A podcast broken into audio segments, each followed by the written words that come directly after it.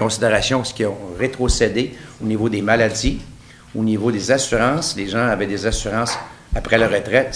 Ça, c'est terminé. L'assurance collective, on a plafonné la participation de la Ville.